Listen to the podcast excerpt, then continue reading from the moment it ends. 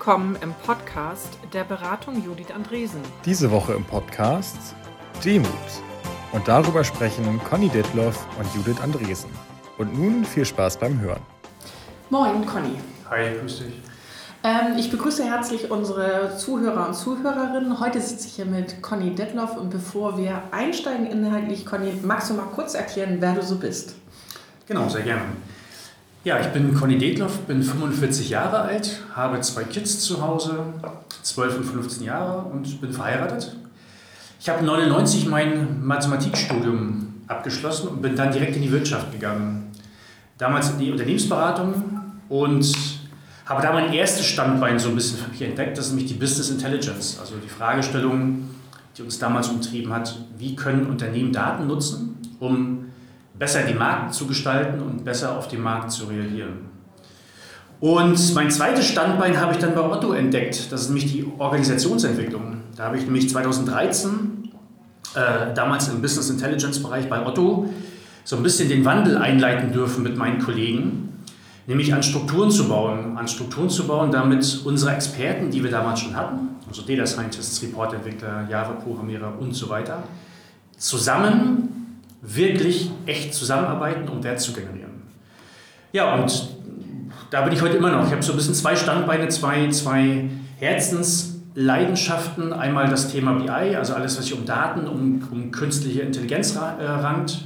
Und dann das Thema Organisationsentwicklung, Menschen zu helfen, für sich passfähige Strukturen äh, zu definieren und zu bauen, um werthaltig zu arbeiten. Jo. Ja, cool. Ich freue mich auf unser Gespräch. Ähm, Conny, ich steige hier immer mit derselben Frage ein, nämlich mhm. was verstehst du eigentlich unter Veränderung oder was fällt dir dazu ein? Also schön assoziativ gefragt. Ja, da fällt mir ein Wort ein und das ist Demut. Also ich, ich bin ja seit 2013 dabei, aktiv ähm, neue Strukturen zu etablieren bei Otto in verschiedenen Teams, in verschiedenen Bereichen. Mittlerweile auch in der, in der Holding, im Agile Center, in verschiedenen Gesellschaften. Und was ich halt für mich so mitgenommen ist, wie wahnsinnig schwierig es ist, ähm, Veränderungen wirklich in die Welt zu bringen. Mhm. Ähm, das ist das, was mir als erstes einfällt. Dass es da definitiv keine Best Practice gibt aus meiner Sicht, dass es keine Rezepte gibt, wie man das machen kann, sondern dass man zusammen mit anderen Menschen Ideen haben sollte, wie man besser zusammenarbeitet und dann in kleinen Schritten Sachen probiert, um besser zu werden, um sukzessive besser zu werden. Mhm immer nie wissend, wo man landet. Und das ist, glaube ich, dieses Problem, was, wir, was ich, glaube ich, beobachtet habe in unserer Gesellschaft. So werden wir sozialisiert. Wir machen uns ja, oder ich sage mal anders, das kriegen wir irgendwie von klein auf eingetrichtert. Bevor du etwas tust, mach dir Gedanken, wo du hin willst. Mhm. Und dann definiere Schritte, um dahin zu kommen. Und genau das ist, glaube ich, eine Vorgehensweise, die so in seiner Transformation, in einem Change nicht wirklich passfähig ist. Also genau zu definieren, wo man hin will, ist irgendwie schwierig. Oder man kann es definieren, man muss aber im Hinterkopf behalten, dass man vielleicht dort gar nicht landet. Mhm. Und dass es dann vielleicht auch gar nicht schlimm ist, wenn man da nicht landet, sondern vielleicht sogar besser ist, weil man und so weiter. Also du merkst, ich habe da ganz, ganz viele Gedanken im Kopf zum Thema Wandel und Change. Mhm. mhm. Also du hast ja gerade gesagt, Leute irgendwie also werden darauf trainiert, den Plan zu haben. Mhm.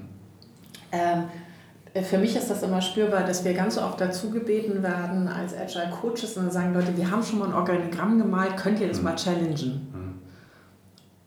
Und dann sagen wir sowas wie, macht keinen Sinn. Also äh, wir wissen nicht, wie die Leute sich in diesem Organigramm verhalten. Aber wie geht denn euer Prozess? Also und äh, das ist ja genau dieses Betreten von diesem unbekannten Land. Ja. So, und das finde ich total krass, wie tief das drin ist. Intellektuell, glaube ich, haben ganz viele Leute für agiles Arbeiten durchgeholt. Es geht um iterativ, inkrementell und lernend.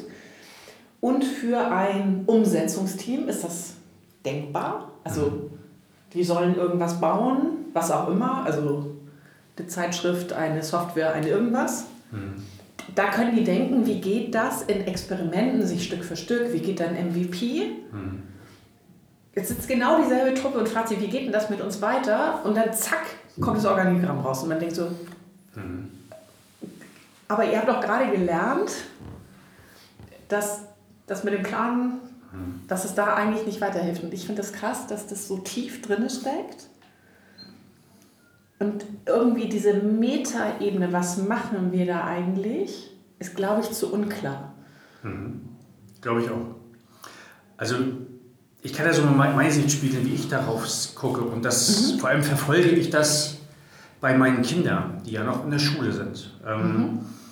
Ich habe so ein bisschen, ich mache mal so, wenn man sich mal fragt, was ist eigentlich Sinn und Zweck einer Schule, dann sage ich, ähm, Menschen aufs Leben vorzubereiten, würde ich sagen. Mhm. Deshalb gehen Menschen zur Schule. Und dann fragt man sich irgendwie, wie wird dann dieses Problem zerteilt, nämlich funktional? Da wird man sagt, Mathe, Physik, Chemie und so weiter. Und dann wird gesagt, dann ist die Annahme, die Hypothese dahinter, wenn ein Mensch in diesen Fächern überall gut ist, mhm. wird er auch das Leben gut meistern, weil äh, das ist der Sinn und Zweck einer Benotung. Ne? Und dann mhm. alles einzeln wird das Leben gut meistern. Mhm. Und dieses, dieses Funktionsmeistertum oder dieses Funktion, funktionale Expertentum, dieses Muster finde ich überall in der Gesellschaft. Mhm. Auch, auch ähm, auch im Unternehmen. Da wird halt gesagt, was ist Sinn und Zweck eines Unternehmens? Natürlich, um die Kunden glücklich zu machen, unter anderem. Und auch da wird das Problem wieder zerlegt in Funktionen wie Marketing, Vertrieb, Logistik und so weiter. Und dann wird dann gesagt, okay, wenn du als Unternehmen in diesen Funktionen super bist, wirst du immer gut den Kunden bedienen. Auch das hinterfrage ich. Mhm. Ähm, und dann und dieses Muster, das wird so in meinen Augen, in meiner Beobachtung von vielen so als Naturgesetz gesehen. So nach dem Motto, ja, aber es ist doch so, man kann doch Unternehmen gar nicht anders denken als funktional. Das mhm. haben, haben wir doch schon immer so gemacht. Es gibt tausende Bücher, die das beschreiben. Das BWL-Studium ist mhm. genauso aufgeteilt. Ähm, und das ist, glaube ich, schwierig, dahinter zu kommen, Menschen dazu zu bringen, zu sagen, ähm, es ist kein Naturgesetz und man könnte ein Unternehmen auch anders denken. Mhm. Und man könnte auch die Art und Weise, wie wir in Unternehmen miteinander arbeiten, komplett anders denken, als wir es bislang getan haben. Lasst uns das doch mal probieren. Das ist mhm. kein Spinnertum. Also einen neuen Denkrahmen einnehmen. Ne? Und das ist das, was wir bei Otto auch probieren. Mhm. Immer wieder Menschen zum, zum Andersdenken so ein bisschen so ein paar Impulse zu geben. Aber ich merke halt, dass das schwer ist, weil man immer relativ schnell wieder in den, ich sag mal so, bestehenden Denkrahmen zurückfällt. Und das auch gar nicht ja. realisiert. Ne? Also Richtig. ich finde, ich finde krass, also wir sprechen hier viel über den Paradigmawechsel, wenn wir coachen. Und ich finde, es gibt so ein paar Stellen, da ist total klar, das ist jetzt ein anderes Paradigma. Also mhm. in Umsetzungsteams relativ schnell zu sehen, wir bauen jetzt nicht einen Plan für zwei Jahre, sondern mhm. überlegen uns, was wir die nächsten zwei Wochen machen. Das ist offensichtlich anders. Und sich dann noch zu fragen, was davon hat eigentlich Kundennutzen und wie geht der eigentlich der Durchstich, ist sowieso revolutionär. So, das kriegen alle zu packen und dann merkt man auch, wenn jemand sagt, ah, lass uns das doch nochmal in Ruhe analysieren, dann sagen alle so, Möp. Mhm. Nee, warte, das ist, also der ist schnell zu sehen. Mhm. Aber es gibt so andere Paradigmen, also, oder es gibt, das Paradigma, der Paradigmenwechsel zeigt sich manchmal in so Dingen, die man nicht gut sieht. Also, ähm, manchmal rufen Leute nach Ordnung oder danach, dass es jetzt diese eine Ansage geben müsste. Das ist alles die Frage nach dem Plan. Mhm. Und es ist die Frage nach dem Funktionsmeister oder der Funktionsmeisterin. Mhm. Aber das kommt so versteckt. Mhm. Und ähm, gerade wenn man Organisationsentwicklung betreibt, finde ich, muss man super gucken, habe ich hier gerade ein klassisches äh, Paradigma beim Wickel aber das heißt nicht offensichtlich so. Mhm. Und ähm, ich finde das auch total logisch zu sagen, ähm, wenn wir hier mit Durchstichen, wenn wir mit MVPs, wenn wir mit Kundenorientierung, wenn wir mit Lieferketten mhm. uns am Kunden ausrichten, dass das in die richtige Richtung weist. Und wenn ich das zu Ende denke, komme ich bei einer anderen Organisationsform raus. Mhm. Wie die genau aussieht, mhm. weiß ich nicht. Ja. Das hängt total davon ab, was eigentlich der Kundennutzen mhm. ist. Und ich kann das total gut denken. Mhm. Ich weiß aber, dass ich immer mal Debatten so hinter verschlossener Tür mhm. mit Vorständen habe, die sagen, das braucht immer ein bisschen, bis sie mir das glauben. Weil, weil es fühlt sich zu sehr wie Kindergarten an, weil da fehlt Ordnung, Struktur, Budget. Äh, so mhm. das, so ein, ja, ist das wichtig? Also ist das hier jetzt gerade wichtig? Oder geht es nicht eigentlich darum, dass sie den Moment finden, zu liefern. Mhm. Was auch immer es dann ist, das hängt ja dann von dem Metier mhm. ab. Und wiederum, also können Sie von dieser Richtung aus Ihr Unternehmen denken. Mhm. Und dann schlicht dieses Paradigma zu, dann wollen Sie einen vollständigen Plan. Sagen, den habe ich nicht. Mhm. Sondern ja. ich habe den ersten Schritt. Und dann gucken sie, stimmt die Richtung. Und das finde ich ist, wenn man so erzogen worden ist, und ich rede wirklich jetzt bewusst von Erziehen, ist es schwer, das abzulegen. Um, und dann haben wir es ja auch noch gelernt. Wir lernen das als erstes in der Schule. Du hast es ja schön beschrieben. Ne? Wir zerlegen die Fächer. Ja. Also ich glaube, ich habe das Wunder der Aufklärung habe ich verstanden. Da war ich im Grunde aus der Schule raus. Mhm. Dann ist mir irgendwann mal aufgegangen, dass ich sogar zum ziemlich gleichen Zeitpunkt in Kunst, in Geschichte, in Deutsch, in den Naturwissenschaften Dinge gehört habe Mhm. und check.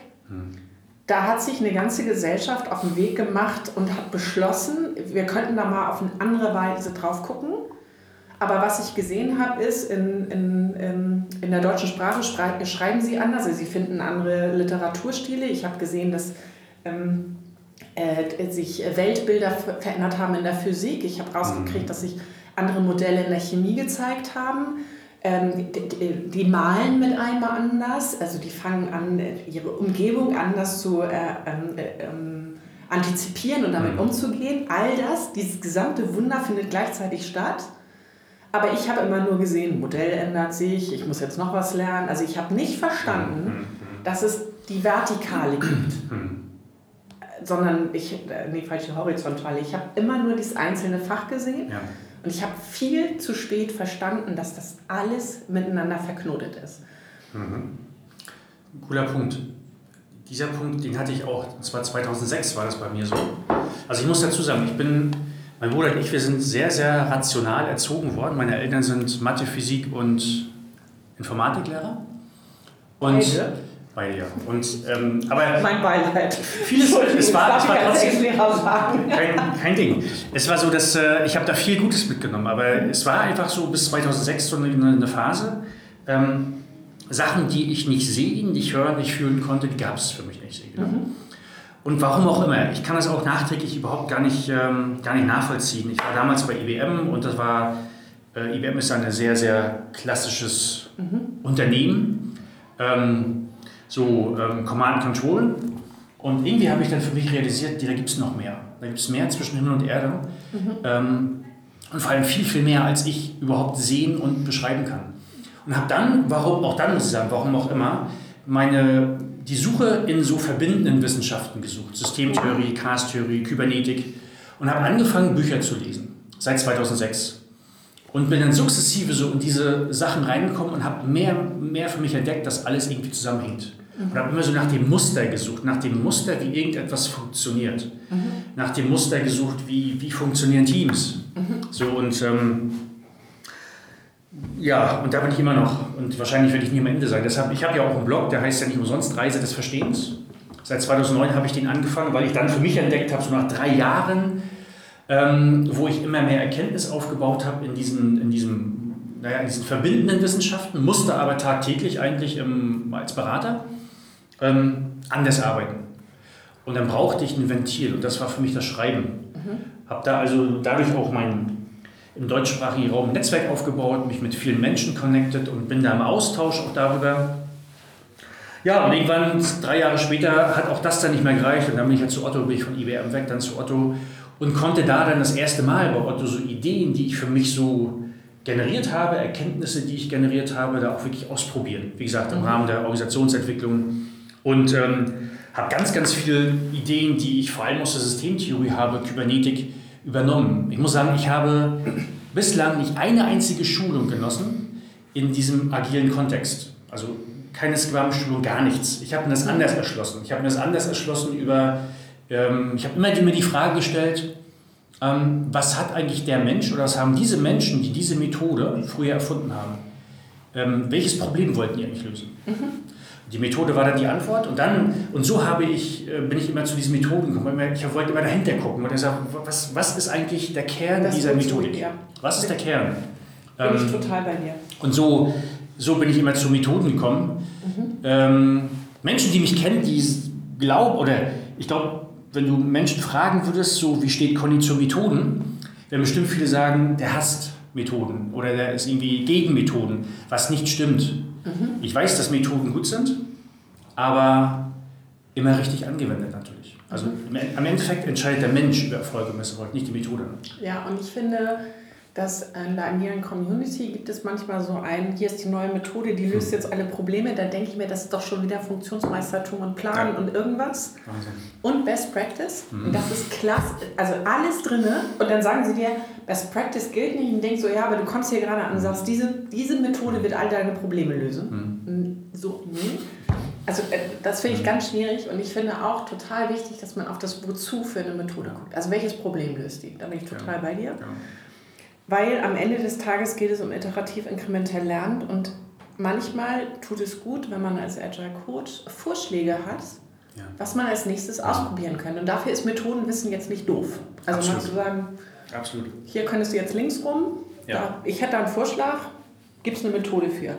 Und schwierig wird es ja, wenn dann Leute, ähm, was weiß ich, in der Scrum Guide gucken und sagen, unser PO macht nicht das, was im Scrum Guide steht. Mhm. Ähm, deswegen funktioniert das nicht. Ich übersetze das mhm. mal. Unser PU tut nicht, was in seiner Stellenbeschreibung steht, der, der, ist da inkompetent, deswegen funktioniert das nicht. Das ist genau dieses Fingerpointing und nicht zusammenarbeiten, das wir mhm. womöglich aus der klassischen Welt kennen. Und das äh, übersetzt sich mit neuen Vokabeln in, mhm. in eine andere Welt. Und da finde ich halt total wichtig, sich zu fragen, was für ein Problem wollten ihr jetzt gerade fixen und welche mhm. Ideen habt ihr dafür? Richtig. Genau. Also insofern glaube ich, also von mir zum Beispiel gibt es das Wort, dass Leute sagen, ich hasse OKRs. Das stimmt nicht. Ich, okay. äh, also OKRs wollte ich sagen, ähm, ich, das, das mhm. stimmt, ich hasse sie nicht, mhm. aber ich habe sie halt nur in kaputt eingeführt gesehen. Also ich habe sie noch nie in heil gesehen. Okay. Also so, dass sie, dass ich sagen würde, da waren sie sinnstiftend. Mhm. Sondern es fühlt sich für mich immer an wie wir haben unser Zielesystem ein bisschen weicher formuliert, aber es ist genau das orchestrierte Zielesystem, das ich vorher hatte. Mhm. Das soll erklärtermaßen nicht dasselbe sein, also weil die kleinen Ziele die harten sind und das große weicher formuliert ist, aber das, ähm, in der Umsetzung habe ich es noch nie so rum gesehen. Mhm. Und dann kann ich sagen, ja, okay, aber die Idee, sich in kleinen Zyklen zu, zu treffen, ein Instrument zu haben, wie ich viele Leute versuche gleichzeitig auszurichten, damit die in ihrer Selbstorganisation gut funktionieren, bin ich total dabei. Also diese Frage von wozu kann ich total gut beantworten. Aber was, was ich noch nie gesehen habe, ist, dass Leute so einen Zettel nehmen und sagen, wir, machen, wir führen jetzt OKRs ein und am Ende kommt das raus, nämlich ich habe für die Teams kleine Ziele, die auch da relativ fix sind und ja. ich überprüfe die regelmäßig, lerne daraus und ziehe meine Schlüsse fürs große Ganze. Genau. Ja, bin ich bei dir. Also Ziele, Rollen und so weiter. Das sind ja, ich habe irgendwie für mich so, ähm, so entdeckt, dass ich so viel und intensiv beobachten möchte. Also nehmen einfach mal das Thema Rollen. Du hast ja gerade irgendwie angesprochen. Ne? Das steht nicht in meiner Rollenbeschreibung oder so. Ne? Ähm, ich, ich höre immer ganz, ganz häufig auch in Meetings, wenn Menschen sagen, ja, ich in meiner Rolle als XYZ würde das machen, dann sage ich mal, okay, und wenn du die Rolle nicht hättest, sondern wenn du ganz, ganz viele Rollen hättest, dann, würde ich das so, so machen. Ich so, ja, und warum, mach, also warum sagst mhm. du das nicht? Ja, das ist ja nicht, äh, liegt ja nicht in meinem Verantwortungsbereich. Und das sind so eine Geschichten, die, die merke ich, dass Menschen per se ja in der Regel viel, viel mehr an Skills und Kompetenz, an Wissen, Erfahrung haben, mhm. als sie glauben einbringen zu können für so ein Unternehmen. Oder für ein Team oder ein Bereich. Was sie glauben, was sie dürfen. Was, glaub, genau, geht was sie dürfen. ganz viel um die Erlaubnis. Und da geht ja ganz, ganz viel verloren. Ne? Also mhm. wenn ich dann sage, wow, wenn, wenn man das alles freilegen würde, wenn die Menschen wirklich daran glauben könnten, sie können sich voll einbringen als mhm. Mensch und nicht in der Rolle als meinetwegen ähm, Agile Master oder mhm. Produkt, äh, Product Owner, whatever. Ähm, ich glaube, da liegt so diese, die Würze drin. Wie mhm. schafft man es, irgendwie die Menschen davon zu befreien. Mhm. Also ich, wenn ich das immer sage, sagen Menschen immer wieder, ja Conny, aber irgendetwas, irgendwelche Vereinbarungen in so einem Team braucht man schon. Mhm. Es kann ja nicht sein, dass du hast, machen wir einfach ein Entwicklerteam mit acht Entwicklern, acht Programmierern und die stellen sich jeden Morgen immer wieder die gleiche Frage, was mache ich jetzt, was machst du, was da, mhm. da bin ich natürlich voll dabei, weil da verliert man natürlich Zeit. Vereinbarungen braucht man schon, nur die müssen anders sein als diese, ich sage es immer so, kontextlosen Vereinbarungen wie Rollen und Prozesse, mhm. die, die sehr, sehr häufig nicht auf das Problem abgestimmt sind. Mhm. Und deshalb sage ich kontextlos dazu, sondern sie wurden mal vereinbart. Mhm. Und dann glaubt man, dieser Mensch, der diese Rolle hat, der kann dann irgendwie alle Probleme lösen, die man glaubt, mit der Rolle lösen zu können oder, oder mhm. lösen sollte. Und ich glaube, da liegt die Krux. Also Menschen davon zu befreien. Vereinbarung braucht man, aber nach diesen Vereinbarungen zu suchen. Also was ist, was vergemeinschaften wir? Mhm. Ja, was ist für uns quasi ein, ein Gesetz als Team? Und was ist immer verhandelbar immer wieder? Genau, und das, dafür brauchst du halt eine große Sprachfähigkeit im Team, also ohne jetzt zu ESO zu werden, aber dafür mhm. musst du Konflikte auf den Tisch kriegen mhm. und musst auch sagen können, nee, da, da fühle ich mich jetzt gerade nicht gut mit. Also auch das Ungenaue auf den Tisch kriegen mhm. und dabei aber noch entscheidungsfähig bleiben. Also auch zu an, anzuerkennen, dass jetzt irgendeiner losläuft. Mhm. Es beschreibt ja Lencioni total schön in diesem äh, Five Dysfunctions of a Team. Mhm ich finde, es ist eine sehr brillante Reihenfolge, nämlich zu sagen, als erstes brauche ich Vertrauen. Also wenn ich mhm. bestimmte Dinge nicht aussprechen kann, dann brauche ich jetzt gar nicht erst anfangen. Genau. Ähm, um dann zu sagen, äh, wenn das Vertrauen da ist, kann ich den Konflikt auch gehen. Mhm. Und dann wird sich sowas wie äh, ähm, ähm, Verantwortung und Verpflichtung einstellen und ich sehe das mhm. irgendwann in den Ergebnissen. Mhm. Und ich glaube, dass wir dazu erzogen worden sind, ich bin wieder bei dem Wort erzogen, mhm. Konflikte nicht zu gehen. Und dann verstecken wir uns so hinter Rollen mhm. und spielen so Mimikry mit. Mhm. Ähm, äh, das kann ich jetzt nicht sagen, weil in meiner Rolle kann ich das nicht sagen. Mhm. Also, also, und das ist ja aktive Konfliktvermeidung de facto. Mhm. Mhm. Und ich glaube auch, dass wir es ganz schwer aushalten können, jemand mal zu sagen, nee, ich bin nicht deiner Meinung. Mhm. Weil wir so wahnsinnige Angst davor haben, dass wir dann als Person abgelehnt werden, weil wir das ja gesellschaftlich null gelernt haben, auszuhalten, eine andere Meinung zu haben. Das hat uns, ja. also dieses, also die Agilen sagen ja, mach Disagree and Commit. Mhm. Kann ich auch so, naja, da muss man jetzt Disagree and Commit machen? Alter, ist das schwer. Disagree mhm. and Commit. Also zu sagen, bei aller Liebe, aus den und den Gründen finde ich das total bescheuert, aber ich mhm. sehe gerade, wir müssen uns bewegen, also bewegen wir uns jetzt da lang, weil irgendwohin müssen wir uns bewegen. Mhm. Und mhm. sich dann nicht hinzusetzen und sagen, siehst du, ich habe es besser gewusst, naja, das ist so, sondern zu sagen, mhm. das ist es jetzt, das ist unsere Bewegung. Mhm. Habe ich bei und, und, und das ist total schwer und es ist ja viel einfacher, dann so hm, zu machen, statt zu sagen, ich bin nicht deiner Meinung. Mhm. Weil da geht ja sofort die Konsensfalle auf. Ne? Ja, das musst du so und so sehen. Ja, Himmel, Herr Gott, der ist anderer ja. Meinung oder die da, da, werden wir uns jetzt nicht bewegen, sondern die, Frage, die Bewegung entsteht durch die Entscheidung zu sagen, ich sehe das nicht so wie du, aber wir können das ausprobieren. Mhm. Und ich bin bei dir und ich werde meinen Teil dazu beitragen, es auszuprobieren. Und diese Art von Konflikt auszuhalten, hier bin ich, mhm. da bist du, ich bin okay, du bist okay und es geht so weiter, mhm. das haben wir so wenig gelernt. Ja das kriegen wir manchmal in Familien hin, eher noch in mhm. Familien als in, also, weil da ist irgendwie klar, Familienmitglieder verschwinden nicht so schnell wie. Mhm. Von einem beruflichen Kontext kann ich mhm. mich ja trennen. So, also in der Familie kriegen wir es manchmal so hin, wobei wir auch da ja gerne so, da heißt es ja immer unter den Teppich gehen, ne? Naja. Familien auch ganz gut. Naja. Und das ist wieder diesen Konflikt nicht gehen. Auszuhalten, dass wir nicht einer Meinung sind. Da bin ich bei dir. Also, und ich glaube, ich habe deshalb bin ich auch dankbar drum. Ich habe die ganzen letzten Jahre, wo ich so ein bisschen am Thema Org-Entwicklung arbeite, auch mich viel, viel besser kennengelernt. Also ich hab, mhm. Und ich glaube, das ist so ein Punkt, also in sich hineinfühlen, in sich hineinhorchen. Ich gebe mal ein Beispiel. Ich war Ende letzten Jahres auf so einem Workshop. Mhm.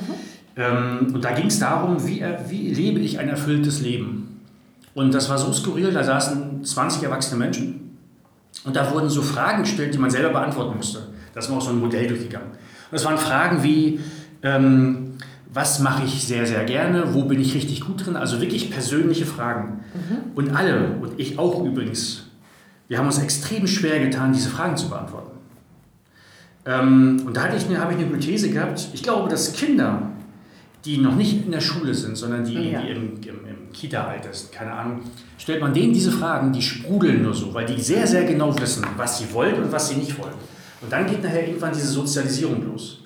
Diese Vergesellschaftung und, und diese Erziehung. Erziehung, genau. Und Erziehung heißt für mich ja auch, dass man sich mehr und mehr mit, mit Strukturen im Außen mhm. ähm, verbindet. Mhm. Äh, sich selber darüber definiert. stell mal im Freundeskreis äh, mal eine Frage, wer bist du, was machst du? Mhm. Fast alle sagen, sagen ihr Beruf, was sie tun.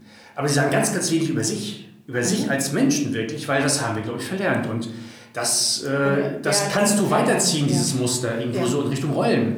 Eine Rolle ist ja auch für mich eine Struktur im Außen, über die ich mich identifiziere und definiere. Mhm. Und jetzt kommt so ein bisschen der Knackpunkt aus meiner Sicht auch, wenn man dann im Wandel ist mhm.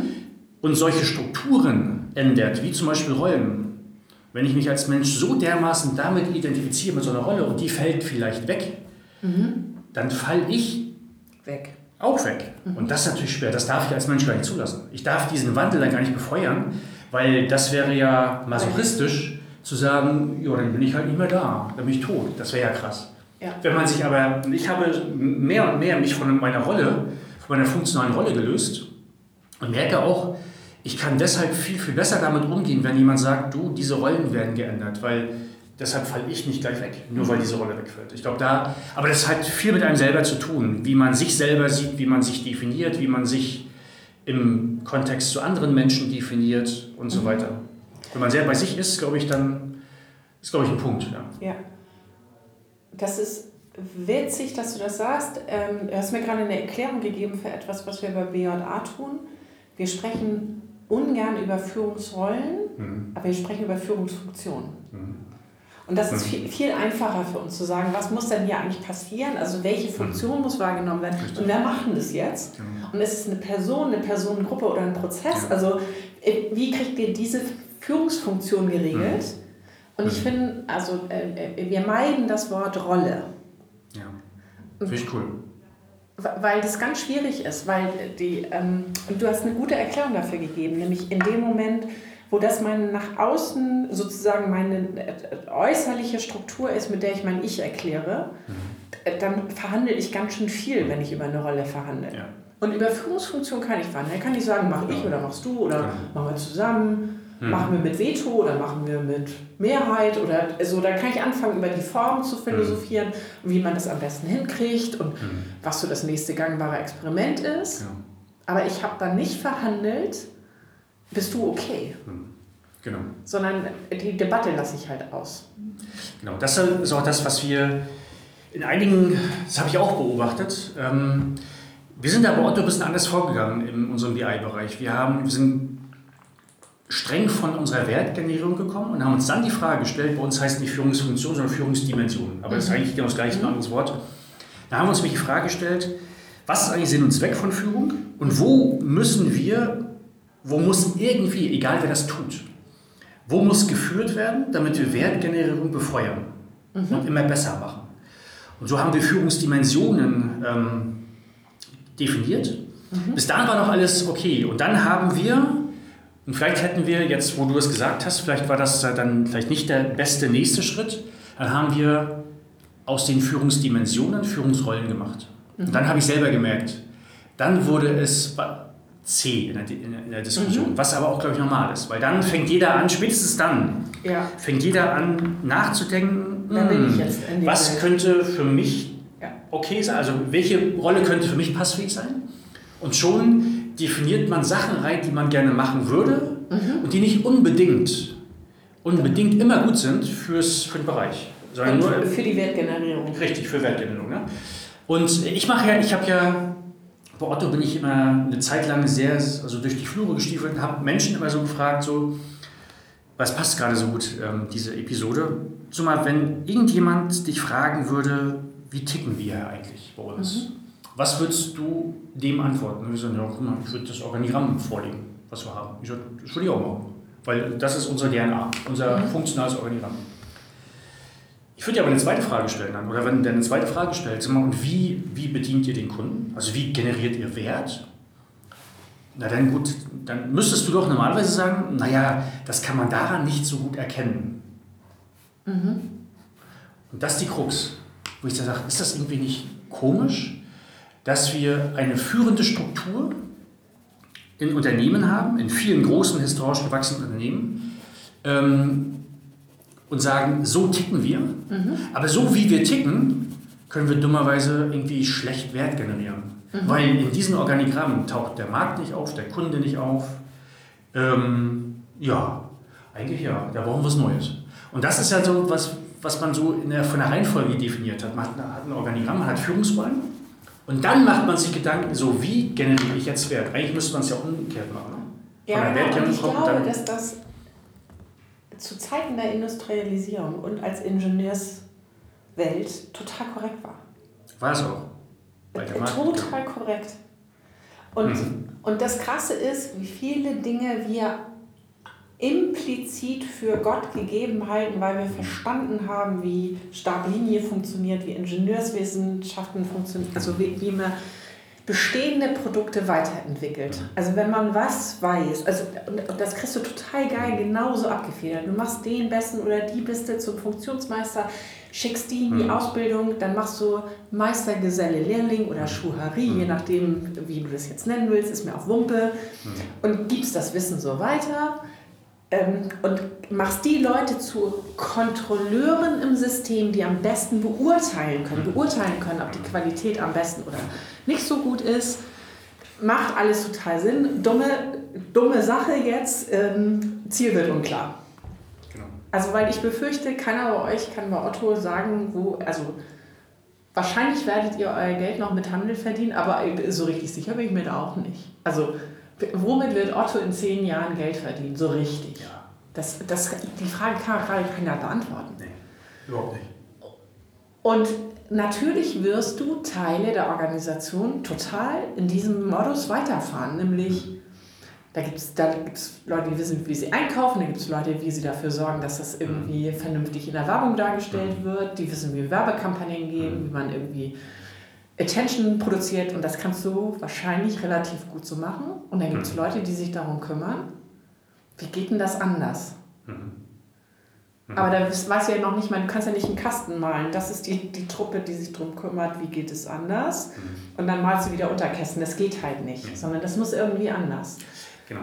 Also ich bin ja ein Freund von Analogien. Du hast es gerade angesprochen. Ähm, auch, auch wenn ich so, wenn ich diese Diskussion an, anfange äh, mit Funktionsmeistertum oder mhm. funktionales Expertentum, dieses Entweder-Oder, dann wird mir gleich entgegengehalten, Conny, glaubst du denn, dass das nicht wichtig ist? Wo ich sage, natürlich, selbstverständlich. Man muss diese Kompetenz haben, zum Beispiel im, im Handel, gut Logistik machen zu können, gut mhm. Vertrieb, gut Marketing und so weiter. Logischerweise muss ich das können. Nur den Wert generiere ich nur crossfunktional. Mhm. Ich bin ja, wie gesagt, ein Freund von Analogien. Ich ziehe immer so gerne, weil ich früher Fußball gespielt habe, mal so Fußballbeispiele. Mhm. Ich sage, stellt euch mal vor, ähm, so ein Trainer würde Folgendes machen. Ja, der, würde, der würde vom Spiel eine Fußballmannschaft funktional aufs, aufs Spielfeld schicken. Die ersten 15 Minuten nur die Verteidiger. Mhm. Also da verteidigen wir nur. Dann kommen die Mittelfeldspieler und dann kommen nur die Stürmer. Glaubt ihr, dass diese Mannschaft jemals gewinnen wird? Natürlich nicht. Die gewinnen nur crossfunktional. Mhm. Damit sagt der Trainer aber nicht, dass es für die Mannschaft total wichtig ist, dass sie beispielsweise super Freistöße schießen können oder super Ecken schießen können oder super verteidigen können oder super stürmen. Das müssen sie. Aber gewinnen können sie nur zusammen. Mhm. Und das mal übertragen auf, äh, aufs Unternehmertum, aufs Unternehmen, für mich ist, natürlich musst du diese Kompetenzen haben. Mhm. Du musst sie aber so strukturieren, dass sie zusammen mhm. im Rahmen des Wertstroms den Kunden immer bedienen. Und dann. Und das sind wir super wenig gewöhnt. Richtig, überhaupt nicht. Also ich, kenne das so, ähm, ich sitze manchmal so in Vorständen oder so Führungskreise 1, sind da auch so, die werden ja schön durchnummeriert. Ähm, in 2 ist es eigentlich noch fataler. Die haben eigentlich noch nie miteinander geredet, sondern was die kennen ist, die treffen sich regelmäßig, dann berichtet irgendeiner die Zahlen, dann erklären sie sich gegenseitig, was an den Zahlen doof ist und wie, mhm. wie man die jetzt zu interpretieren hat, also schön entpersonalisiert. Und dann sagt irgendeiner, ja, ich mache so ein bisschen Zähneknirschen, ich kümmere mich jetzt um dies und der andere sagt, ich kümmere mich um das und die mhm. letzte sagt, ich mache dann noch das. Oder sie sagen nur, die anderen sind schuld. Mhm. Und de facto ist für eine agile Organisation also wenn die Teams irgendwann angekommen sind im Liefern, dann ist immer die Frage, wie arbeitet jetzt eigentlich Führung zusammen? Und es ist in Stablinie ist es total okay. Ich habe die Verantwortung, die Verpflichtung für irgendeinen von dieser Linien. Mhm.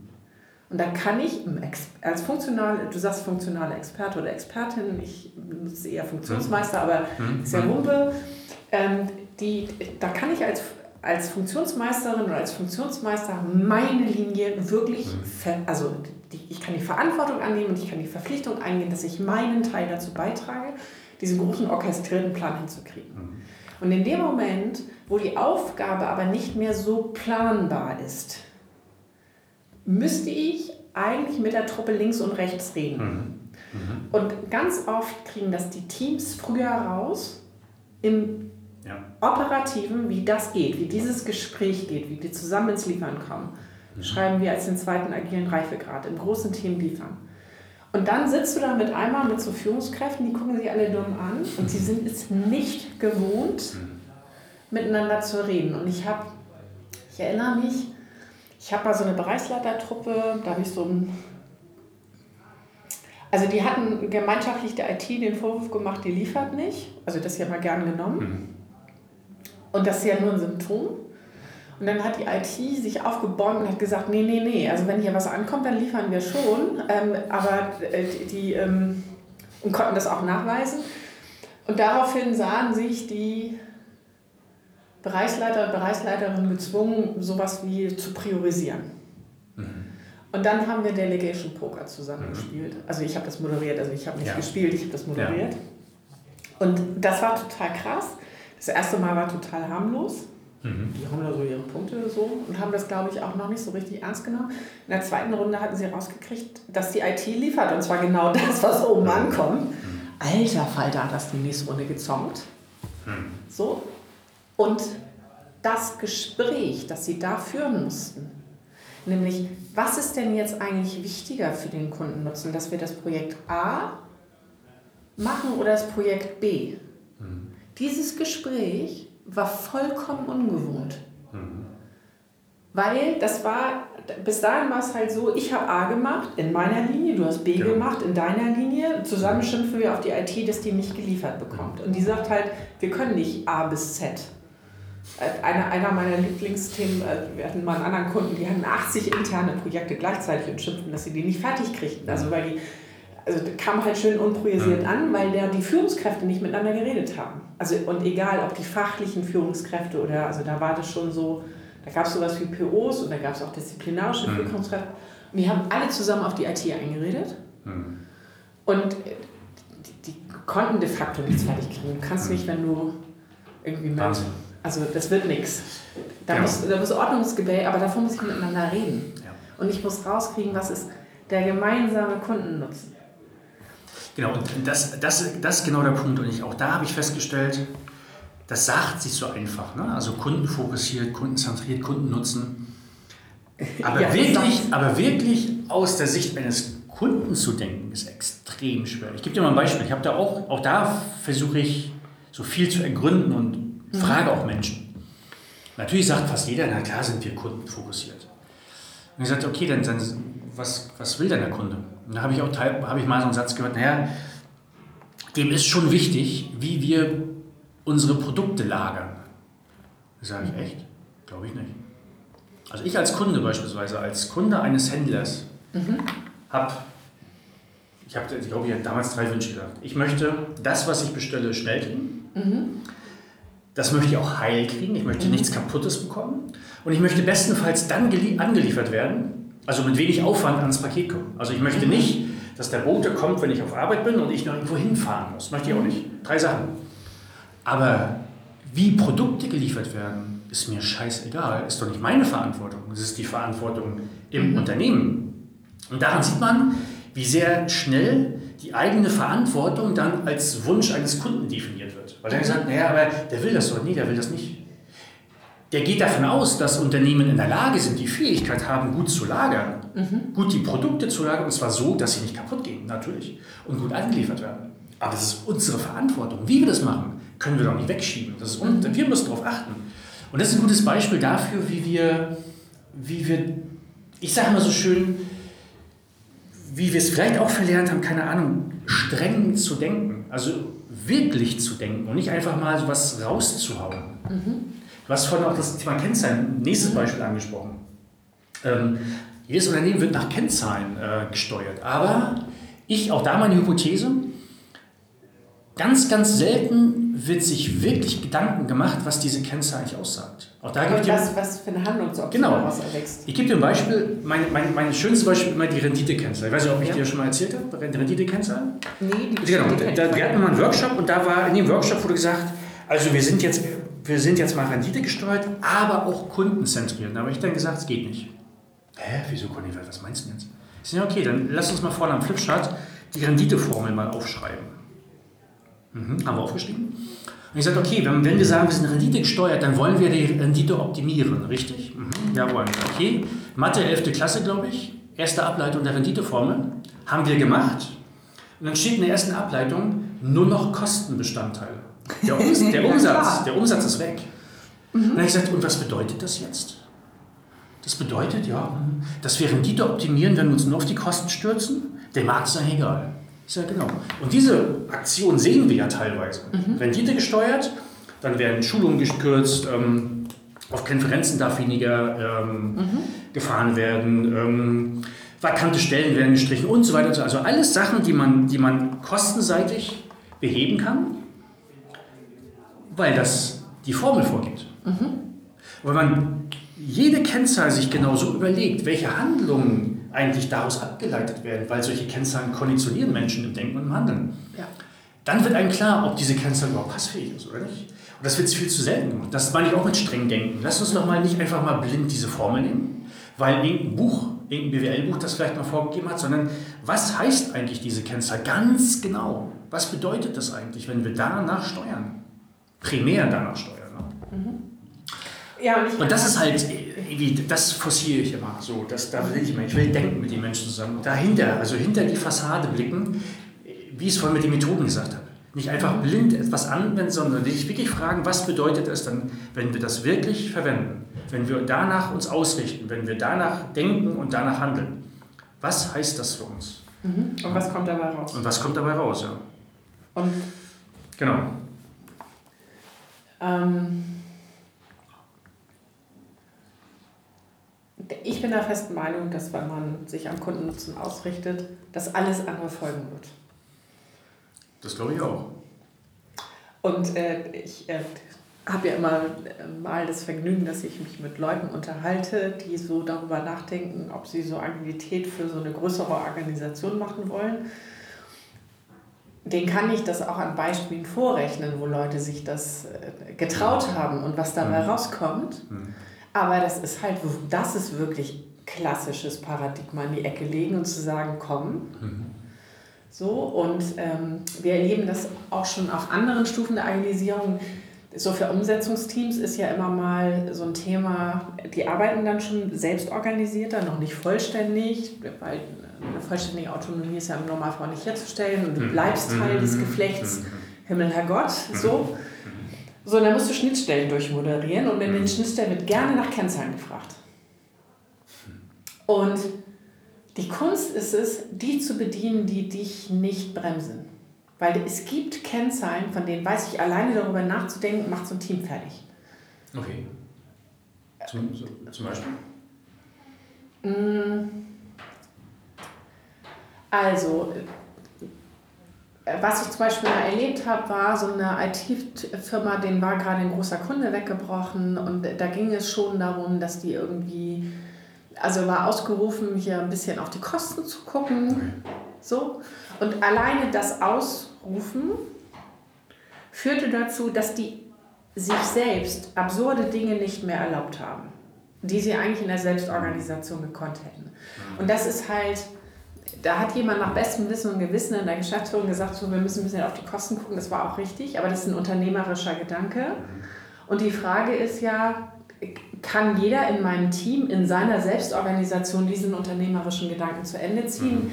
Und wenn ich, wenn ich den nicht zu Ende denken kann, weil ich womöglich nicht genügend Transparenz über andere Zahlen habe, weil ich womöglich nicht das Wissen habe, darüber zu entscheiden, werde ich vorsichtiger werden. So. Mhm. Und die waren angehalten, bestimmte Kosten weiter zu melden. Die so.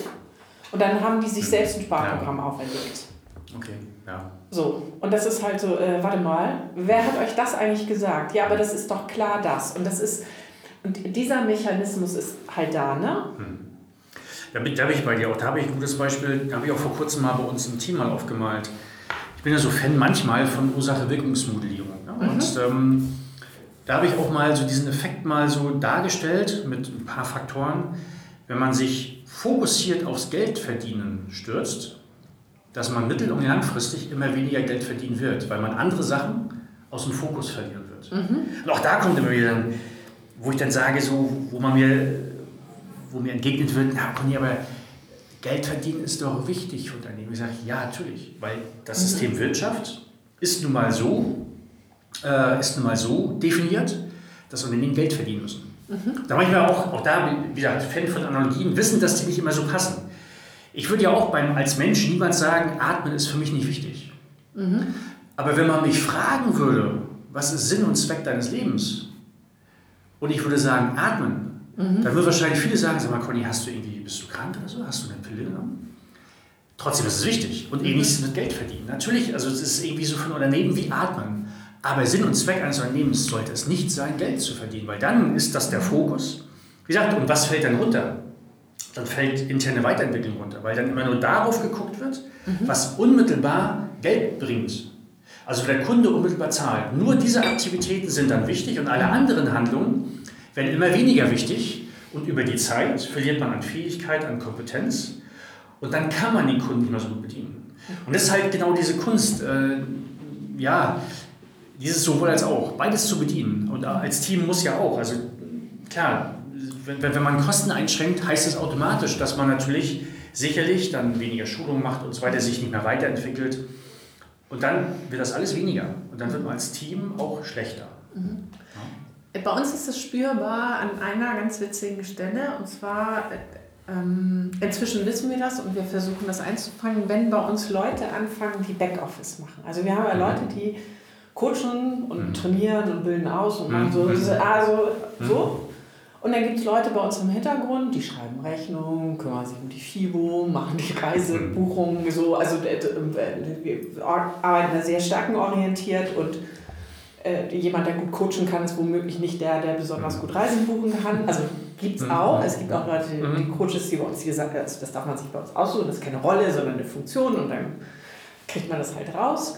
So, aber wir haben da Leute, die sind im Verhältnis viel, viel weniger zu sehen beim Kunden. Mhm. Die kommen mal so auf Schattentermine mit oder wenn so ein agiles Basistraining ist, dann machen die schon mal den Co-Trainer oder die mhm. Co-Trainerin, aber die sind jetzt nicht so präsent beim Kunden. Bei all diesen Menschen ist zu beobachten, wenn man die so fragt, so hier, wer bist denn du und wie wichtig bist du fürs Team? Mhm. Dann sagen die in der ersten Runde, ich bin nicht so wichtig wie die mhm. da weil die verdienen das mhm. Geld. Mhm. Ja, schade. Und das ist was, an dem wir aktiv arbeiten, Leute aus dieser Haltung rauszukriegen. Ja. Weil de facto ist es so, unsere Agile Coaches können da nur raus, genau. weil andere Leute ihnen den Rücken frei halten. Genau. Und die kriegen nur die Kraft da draußen beim Kunden, weil die einfach mhm. was, sie sich gut vorbereiten konnten. Und sie konnten sich gut vorbereiten, weil, ihnen, weil sie nicht darum kümmern mussten, wie die letzte Rechnung ja. auszusehen hat. Genau. So, ähm, also ich referenziere übrigens auf Rechnung, weil ich Rechnung nicht schreiben kann. Ich bin dafür zu Minuten. so. Ich kann Reisen buchen, aber ich kann Reisen, äh, Rechnung kann ich nicht. So, und die, äh, die ähm, aber da ist eine Wertung drin. Also die fangen bei uns an, ich habe noch keinen erlebt, der bei uns angefangen ist, der eher für Backoffice-Tätigkeit, also für nicht so viel Kundenpräsenz eingeplant war also im Sinne, oder den wir so ausgesucht haben, mhm. der nicht erstmal sich sozusagen im Rang niedriger eingeschätzt hat.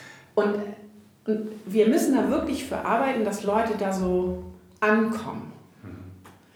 Und das glaubt, also wir, wir sind jetzt 18, ne? Mhm. Also sagen wir mal, da ist das Problem eigentlich relativ klein. Da frage ich mich doch, wie ist das in großen Unternehmen? Also was für eine Rangfolge wird eigentlich ausgehandelt mit wer ist beim Kunden, also wer ist eigentlich wichtig und wem muss ich mehr zuhören? Und in vielen Organisationen ist für mich spürbar, dass diejenigen, die verstanden haben, wie die Geldflüsse gehen, mhm. die sind mit einmal wichtig, mhm. weil das andere nicht mehr so richtig zu greifen ist. Mhm. mhm. So, und das finde ich, so, find ich total krass. Und dann entsteht so eine Debatte jenseits einer klassischen Hierarchie, die auch nochmal durchhierarchisiert. Meine Meinung ist wichtiger, weil ich habe verstanden, wie das hier geht. Da bin ich total bei dir. Das sind aber so irgendwie so reflektierend, wenn ich mal alles das ähm, reflektiere, was wir die letzten Minuten so erzählt mhm. haben, haben wir eigentlich fast nur über Strukturen geredet. Ne? Mhm. Also Strukturen, Strukturen, Strukturen, Strukturen. Und das ist auch das, was ich für mich mitnehme, ähm, was für mich so Wandel bedeutet. Wenn man, was mich am Anfang gefragt, habe ich Demut gesagt. Ähm, für mich heißt es an Strukturen arbeiten, mit anderen Menschen zusammen, weil ich merke das selber bei mir. Also wenn ich merke, dass Menschen an mir herumwerkeln möchten und sagen, Conny, komm mal, das darfst du so nicht machen und das so nicht und das so nicht, mhm. dann habe ich so Unbehagen. Mhm. Na, dann sage ich, ich sage mal ganz ehrlich, also das sage ich nicht immer, aber ich, aber ich denke das meiste immer, also mhm. was ich muss oder nicht muss, entscheide ich und nicht du. Mhm. Danke dafür. Aber zusammen Strukturen definieren und das, was du jetzt auch zum Schluss gesagt hast, ist ja auch eine Art von Struktur. Also wie sehe ich, wie, wie, wie wichtig sehe ich bestimmte Menschen in bestimmten Fee, also in mhm. bestimmten Funktionen oder Tätigkeiten. Und was erlaube ich ja, denen und was genau. erlaube ich mir genau. mit diesem Rückschluss. Genau. Und das sind ja Muster, die so krass in unserem Gehirn sind, dass sie quasi wie Naturgesetze gelten, dass mhm. sie unhinterfragbar sind, dass sie quasi Gott gegeben sind, sondern nicht änderbar. Und das ist, glaube ich, so der erste Schritt Menschen dazu zu bringen, dass es ihnen nicht Gott gegeben ist, sondern das ist unsere Sicht auf diese Themen, das sind unsere Strukturen, die wir definiert haben. Und wir können sie auch wieder ändern, wenn wir merken, mhm. dass sie nicht passfähig sind. Und ich glaube, das ist so ein, so ein, einer der wichtigsten Schlüssel überhaupt in so einem Wandel. Und ich beispielsweise fange damit, oder meine Frau und ich, bei meinen Kids an. Mhm. Auch da gebe ich dir ein Beispiel. Meine Tochter war, war ja hier bei Otto und hat ein Praktikum gemacht vor ein paar Wochen. Und da musste sie so einen Praktikumsbericht schreiben und die Aufgabe, wie gesagt, von der Schule bekommen. Und dann haben sie aber mit der Aufgabe so zwei DIN A4 Seiten Regeln bekommen, wie der Praktikumsbericht aussehen soll. Nicht mehr als vier Seiten. Die Bilder müssen hinten als Quelle angefügt werden, dürfen nicht in Text integriert werden und so weiter und so fort. Solche Sachen. Und da fängt es ja für mich schon an. Mhm. Wenn man sich mal die Frage stellt, auch da wieder tief denken. Mhm. Was kontrolliere ich eigentlich bei Menschen? Was möchte ich dort bei den Kindern abprüfen? Möchte ich abprüfen, ob sie in der Lage sind, über, ihrem, über ihr Praktikum zu berichten. Mhm. Und zwar so, dass andere Menschen fasziniert sind. Mhm. Oder möchte ich abprüfen, ob sie in der Lage sind, die Regeln zu verstehen und sie einzuhalten. Mhm. Also ob sie Regelbefolger sind. Mhm. Und ich glaube eher zweites. Und ich habe meiner Tochter versucht zu sagen, vergiss die Regeln. Mach das, wie du willst. Also ihr Papa, darf ich nicht. Und ich mache das auch nicht. Und lass mich jetzt in Ruhe damit. Nerv mich nicht. Weil wenn ich die Regeln nicht, einfolge, äh, nicht einhalte, dann kriege ich eine schlechtere Zensur. Und da habe ich dann gesagt, macht es und wenn das wirklich so sein sollte, gehe ich zur Lehrerin. Das hat sie aber nicht. Mhm. Und sie ist erst, die kommt jetzt in die 10. Klasse. Das heißt, da geht das schon los.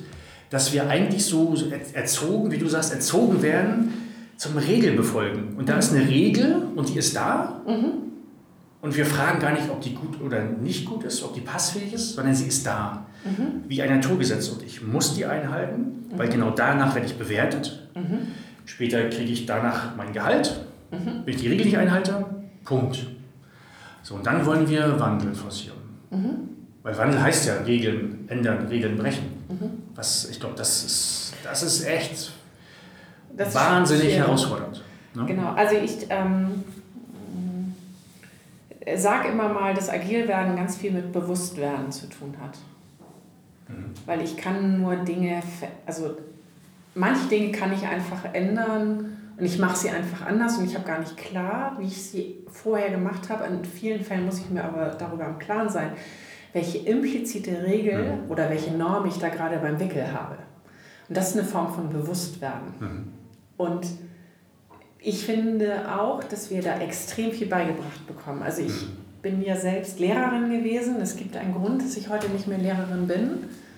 Und das hat ganz viel damit zu tun, dass ich das Gefühl hatte, dass wir Schülern systematisch abtrainieren und Schülerinnen zu lernen. sondern wir bringen mhm. den bei, in einem bestimmten Zeitraum irgendwas zu rekapitulieren. Und tatsächlich hat mich mal die Frage eines Schülers quasi aufgeweckt.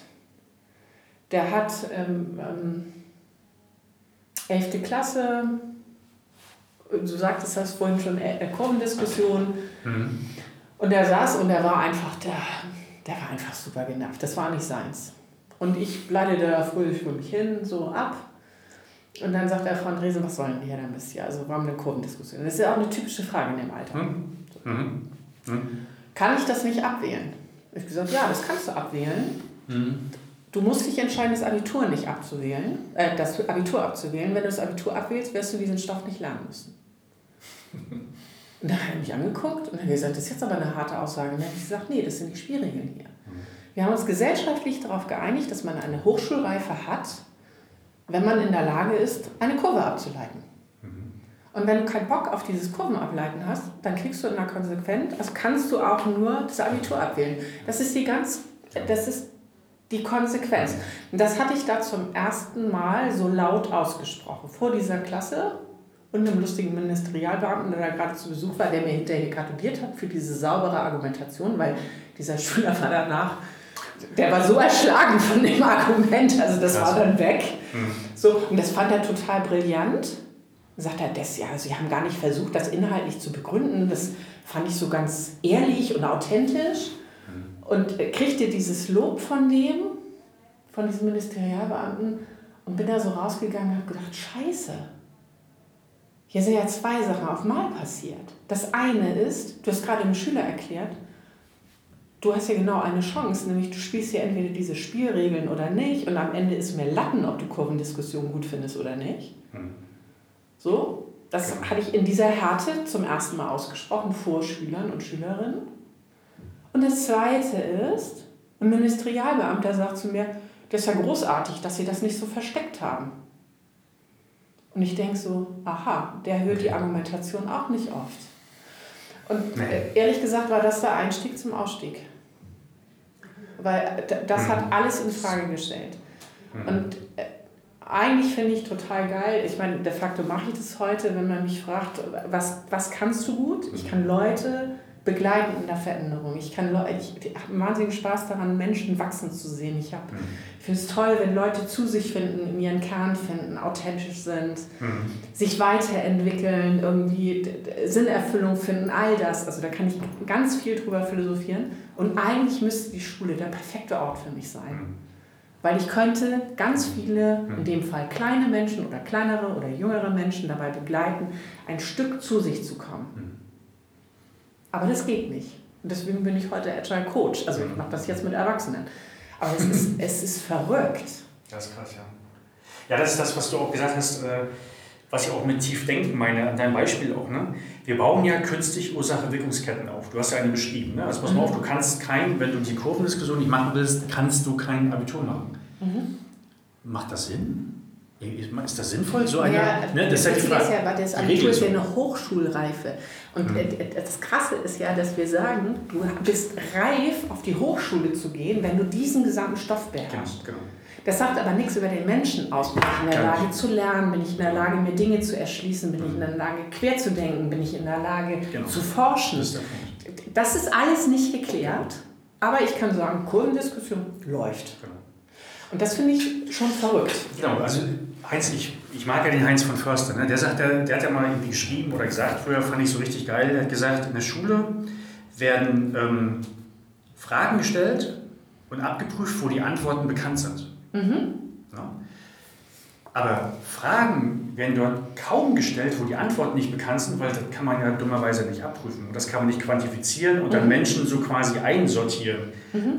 Aber das wird halt nicht gefragt und das wird auch gar nicht abgeprüft, ist gar nicht wichtig. Aber wir merken halt im Unternehmenskontext, mhm. dass das eben wichtig ist. Du hast ja, ja vorhin auch darüber mhm. gesprochen, Ziel unbekannt und so weiter. Das heißt, wir müssen mehr und mehr Sachen machen, wo wir gar nicht wissen, wo wir landen. Es ist vorher nicht klar, aber trotzdem müssen wir es tun. Und das haben wir aber nie so richtig, äh, das wurde früher nie bewertet. Das war früher nie gefragt in der Schule, geht nicht. Mhm. Vor der Schule aber, und das, auch da stelle ich mir wieder die Frage, dass wir so, so, so Strukturen einfach unhinterfragt und unreflektiert einfach anwenden wie Naturgesetze. Bis zum sechsten Lebensjahr lernen wir Menschen ja wahnsinnig viel. Mhm. Sprechen, Fahrradfahren, Schwimmen, keine Ahnung, also ganz viele komplexe Sachen. Sprache. Sprache, das ist Hammer. Ohne dass wir dafür benotet werden, ohne mhm. dass wir Lehrer haben, mhm. ohne dass wir irgendwie so gedrückt werden mit so einer Pflicht. Mhm. Und dann, ich stelle mir immer wieder die Frage, was was treibt uns da, dass wir sagen, so, aber ab sechs, wenn wir sechs sind, brauchen wir das? Mhm. Ich, ich, verstehe das nicht. Also diese Frage kann ich mir nicht beantworten. Was in uns gibt uns den Impuls, dass wir sagen, also bis dahin haben wir ganz viel gelernt, ist auch gut. Aber jetzt brauchen wir definitiv diese Pflicht, dass wir in Klassen sitzen müssen, vorne ist ein Lehrer und der uns das beibringt. Ich verstehe das nicht. Also ich verstehe das, ich weiß nicht, was, was, da, was uns da treibt. Vielleicht diese Sozialisierung, dass alle irgendwie gleich werden, vergesellschaftet werden keine Ahnung, ich habe da keine Ahnung. Also ich komme da nicht, äh, noch keine Antwort gefunden. Also in Preußen wurde die allgemeine Schulpflicht eingeführt, um dafür zu sorgen, dass die Kadetten äh, lesen und schreiben konnten für die Armee. so. Mhm. Und ähm, also ich kann jetzt nur das schleswig-holsteinische Schulgesetz und da steht drin, dass der Auftrag der Schule ist, zum mündigen Bürger zu erziehen. Und wenn ich was weiß, ist erzieht zu allen möglichen, aber nicht zum mündigen mhm, Bürger. Okay. Weil das würde bedeuten, dass ich die Regeln auch in Frage stellen kann. Das gehört für mich zur Mündigkeit dazu. Nicht nur zu befolgen, sondern in Frage zu stellen. Und genau das tun wir nicht, aber ich glaube, dass es einfacher ist, impliziten Regeln zu folgen. Also ich glaube einfach, dass es super anstrengend ist, alles in Frage zu stellen. Mhm. So und ich gleichzeitig finde ich persönlich Lernen total spannend. Also ich lerne unglaublich gerne und ich habe mir so eine Neugierde erhalten und ich, so, ich fange an zu grinsen, wenn ich was Neues mache so, und äh, mhm. vertief mich da auf die absurdesten Themen, weil es mir einfach Spaß macht zu lernen. Mhm. So. Und ich finde auch sinnbefreit erstmal zu lernen und das wird sich schon noch so erschließen und alleine der Lernvorgang, finde ich, macht Spaß. Ja, ja, ja. Ähm, aber gegen dieses Lernen und Spaß machen steht ja so ein, wir haben so eine Idee davon, dass Arbeiten professionell und unemotionslos sein soll. So, dann ist es irgendwie gut. Und ich bin da ein paar Mal so richtig mit kollidiert in meinem Leben. So mhm. mit meinem, ich will hier lernen, rauskriegen und ausprobieren. Mhm. Und, dann sagen Leute, nee, hier ist jetzt nichts auszuprobieren. Mhm. Und wie es funktioniert. ja, genau. Und wenn ich was ganz, ganz schlecht kann, also ich bin in. Mhm. Der Leitspruch der Nordfriesen und Nordfriesinnen ist Lever dürt as Slav. Lieber tot als Sklave. Mhm. Das war eine Ansage. Und jetzt kommt in dem Esszimmer, in dem ich groß geworden bin, gab es in Bestickt das nordfriesische Wappen und darunter stand Lever oh. dürt Aslav. Und da habe ich in jeder Mahlzeit, die ich zu Hause gegessen habe, drauf geguckt. Mhm. Ich glaube, mein, ich finde Funktionieren doof hat da schon ein bisschen, mhm. also mhm. mit dem Mantra groß geworden zu sein, ist auf eine gewisse Weise ein Geschenk und manchmal ein bisschen anstrengend. Mhm. So, aber das ist, da, damit bin ich groß geworden. Also dieses mhm. hinterfragt das, was dir hier gerade passiert. Mhm. So. Und die. Aber ich glaube, dass wir, wir, wir haben so ein Konzept von, ähm, ich gehe zur Arbeit, befolge da Regeln, kriege dafür Geld so, das kann man sich ja auch schön reden. Die kognitive Dissonanz, die da entsteht, die wird einfach mit Geld erschlagen. Also je unsinniger das wird, das sagt ja auch Leute, sagen Schmerzensgeld dazu, wenn sie mhm. Gehalt kriegen. So, das wäre nie meine Kategorie gewesen, aber das gibt mhm. viel. Und das zeigt doch nur die kognitive Dissonanz zwischen, ich würde es eigentlich anders machen, mhm. aber es wird hier erwartet das. Ja. ja und, total. Und ich glaube, dass, da, dass das die eigentliche große Veränderung sein könnte, mhm. dass wir an der Stelle nochmal so richtig darüber nachdenken, und zwar gesamtgesellschaftlich, was, welchen Stellenwert hat Arbeit eigentlich für uns und tun wir uns eigentlich gut, mhm. wenn wir uns auf diese Art quälen durch implizite Regeln, die eigentlich nicht mehr nachzuvollziehen mhm. sind. Und ich kann verstehen, dass bestimmte Regeln da sind, Und ich kann sie auch heute noch in bestimmten Branchen total nachvollziehen, weil die Branchen und also bestimmte Branchen ähm, noch nicht so einen Veränderungsdruck durch die Digitalisierung haben. Die funktionieren da ganz gut auf die Art. Aber alle die, die sich diesem Digitalisierungsdruck schon stellen müssen, da kann ich halt sagen, das ist das eigentlich, über das ihr nachdenken müsst. Wen habt ihr eigentlich vor euch und mit wem wollt ihr zusammenarbeiten und wie wollt ihr zusammenarbeiten? Ja. Und ihr könnt nicht. Eine Veränderung ansagen. Also ich kann nicht sagen, jetzt ab heute bist du kreativ. Das wird halt nichts. Dann fragen Leute, in welcher Farbe muss die Kreativität sein? Genau. Auch da ein schönes Erlebnis vor drei, vier Wochen, gerade zum Thema Kreativität ähm, bei uns, bei Otto. Der ist immer noch da, so ein, so ein, so ein Design, jemand, der hat Design studiert und der schreibt seine Arbeit dort. Und der hat mir mal angereicht, was er so getan hat. Und so die ersten Minuten hatte ich den Impuls, ihn zu fragen, weil, warum macht er das? Mhm. Also warum hast du diese Sachen getan? Mhm habe den Impuls aber unterdrückt und habe ihn reden lassen und habe ich ihm genau das nach einer Stunde, ne, als er fertig war, so erzählt, dass ich diesen Impuls hatte. Wozu tust du das? Warum? Mhm. Und er hat gesagt, ja, und genau das habe ich als Künstler nicht gemacht. Warum habe ich das nicht gemacht? Er hat gesagt, ich habe mir kein Ziel gesetzt, wo ich sein will, mhm. sondern ich habe einfach mal gemacht. Mhm. Ich habe gemacht. Und dann ist ja eigentlich auch, wenn man sich das vorstellt, ganz normal, wenn ich dann zehn Schritte gehe, habe ich Erkenntnisgewinn und dann komme ich, und wenn ich dann mein Ziel definieren sollte, mhm. ist das bestimmt anderes mhm. als am Anfang, weil ich mhm. habe mehr Erkenntnis gewonnen. Mhm. Und so schränke ich mich gar nicht ein. Weil wenn ich mir ein Ziel setze, habe ich mir per se schon mal einen Rahmen gesetzt. Mhm. Und aus dem auszubrechen, würde selbst mir schwerfallen, mhm. weil ich ein Ziel habe. Und das hat er mit Kunst ähm, erklärt. Und ich sagte, das verstehe ich. Und dann hat er gesagt, Unternehmensführung ist auch Kunst. In, in seinen Augen. Mhm. Es hat was viel mit Kunst zu tun, weil auch da nicht klar ist. Ne? Du hast vorhin gesagt, in zehn Jahren, wo wird Otto da sein? Wird Otto mit Handel Geld verdienen oder womit? Keine Ahnung. Mhm. Das weiß kein Mensch heute. Das heißt, du musst es gestalten. Und gestalten heißt ja Künstler zu sein. Mhm. Nicht irgendwie die Zukunft vorhersagen zu wollen, mhm. sondern Zukunft gestalten. Mhm. Und das ist für mich eine künstlerische Tätigkeit. Nur, wir werden heute ingenieurstechnisch erzogen. Ich will ja nicht sagen, dass das komplett alles weg muss. Mhm. Aber die Balance zwischen ingenieurstechnischen Skills und Kompetenzen und künstlerischen. Mhm. Ich glaube, dass, wenn, wenn, wenn da ein Unternehmen hast, wo da die Balance gut ist, also Menschen, die, das, die beide die komplette Klaviatur spielen können, das ist, glaube ich, so ein bisschen, wo die Reise hingehen sollte. Aber wie gesagt, aus der Zeit kommen wir nicht. Wir sind alle ingenieurstechnisch groß geworden und verorder die Mufti, setz dir einen Plan, definier Schritte und dann bist du irgendwann da am Ziel und so weiter. Das ist auch so ein bisschen. Ne? Also auch da sind wir wieder beim, beim Thema Sozialisieren. Das war meine Uhr gerade übrigens. Ja. Das sind wir beim, wie sind wir erzogen worden? Ja. Also wo kommen wir her? Und das ist irgendwie, glaube ich, der, der Knackpunkt. Diese Muster irgendwie loszuwerden oder erstmal zu hinterfragen. Das ist ja der erste Schritt. Ich weiß gar nicht, ob das wichtig ist, dass alle alles gleichzeitig, also kreativ, so, sondern ich glaube, dass du eine, deine ursprüngliche Formulierung war, eine Balance im Unternehmen mhm. finden.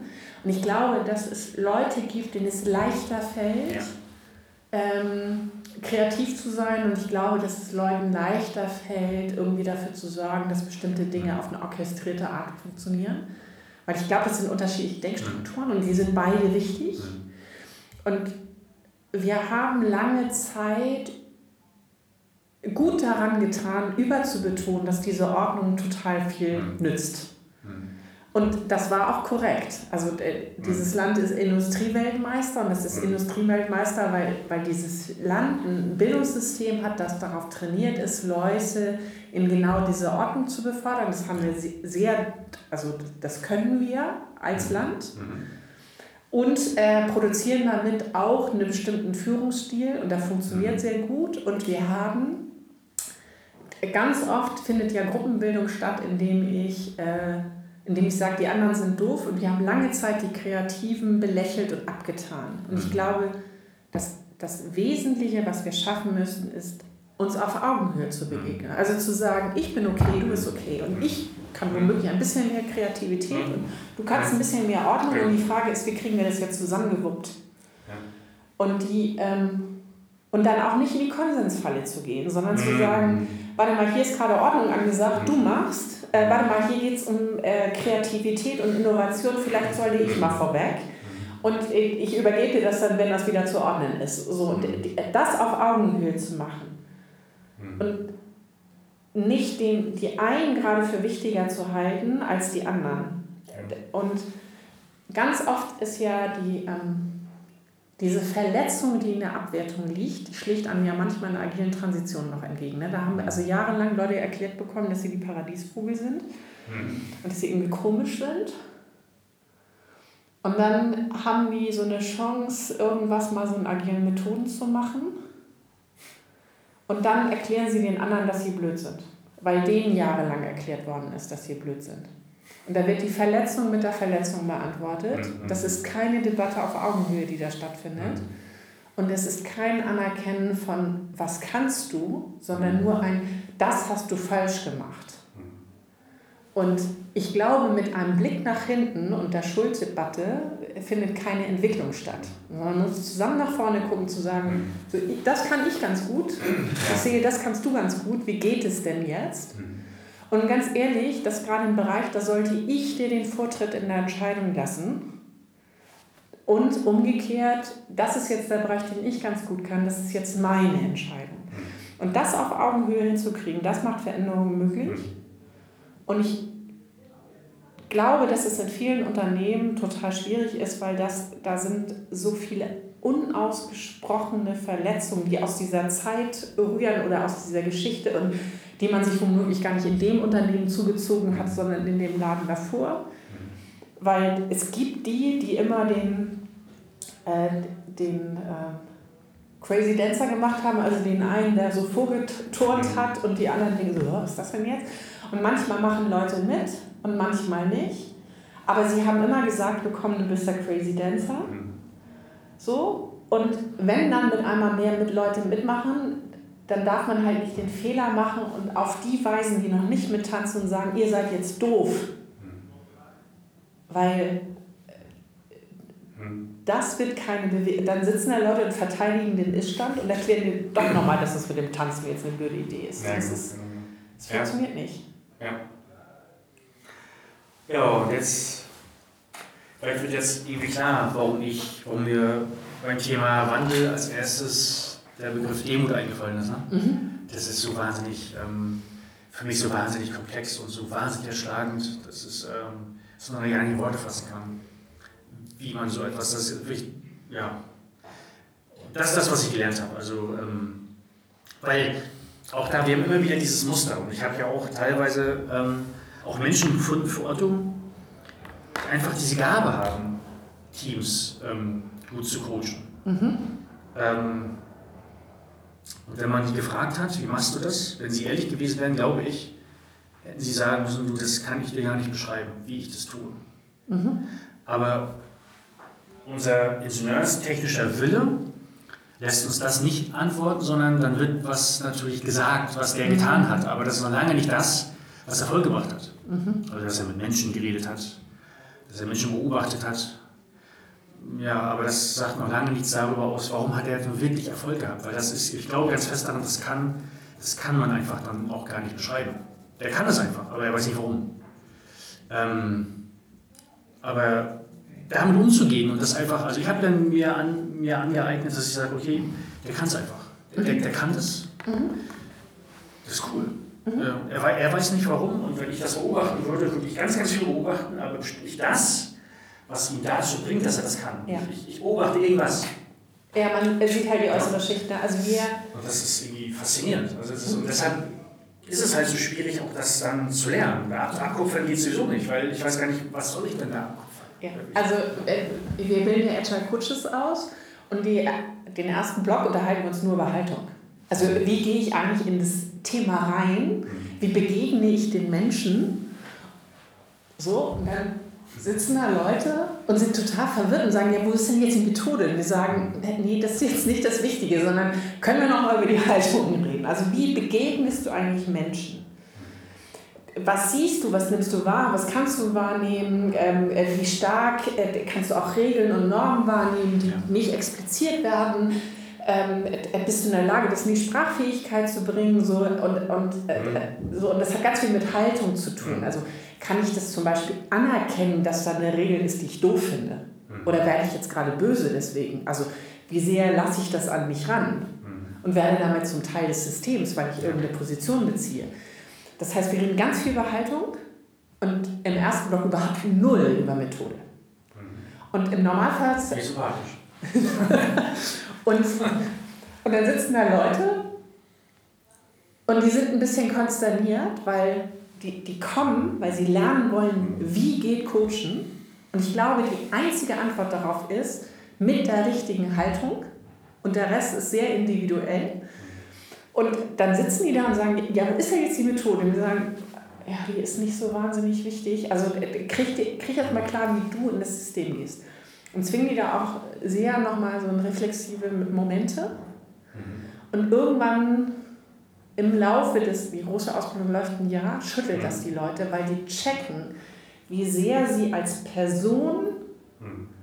darin involviert sind, ob es zum Coaching-Erfolg kommt oder nicht. Und das hat extrem viel mit der Haltung zu tun und überhaupt nicht mit der Methode.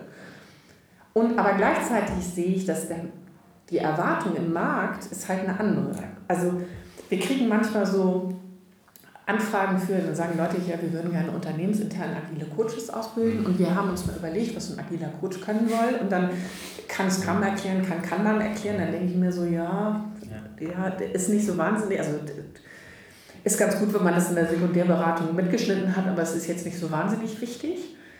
Ähm, und dann wir nehmen an den Pitches nicht teil, weil, wir, weil die Frage schon so falsch ist, da wissen wir, wir kommen nicht an. Und, sagen, und jetzt sagen Sie mal, wie viel von Ihrer Ausbildung in Prozenten einzahlt auf diese einzelnen Dinger.